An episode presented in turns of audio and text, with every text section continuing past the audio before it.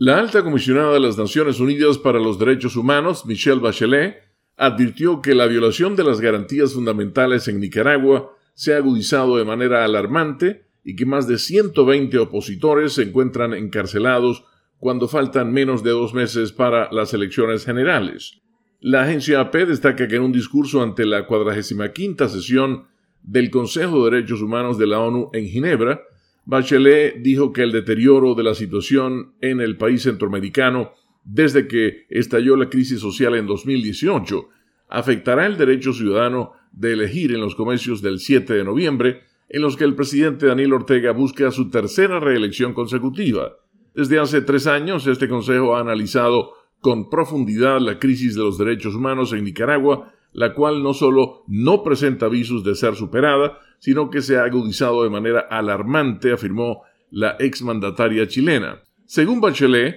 desde su última actualización oral sobre la crisis en Nicaragua en julio pasado, no se han observado avances en la situación de derechos humanos ni ejemplos del gobierno para abordar constructivamente las tensiones. Por el contrario, dijo que su oficina documentó 30 casos de amenazas e intimidaciones contra defensores de derechos humanos, periodistas, estudiantes, dirigentes campesinos y miembros del clero católico, además del allanamiento y ocupación de la sede del diario La Prensa, crítico del gobierno. Bachelet reprobó el arresto de una treintena de opositores nicaragüenses desde fines de mayo, incluyendo profesionales, periodistas, líderes políticos y siete aspirantes a la presidencia. Leonardo Bonet, Voz de América, Washington.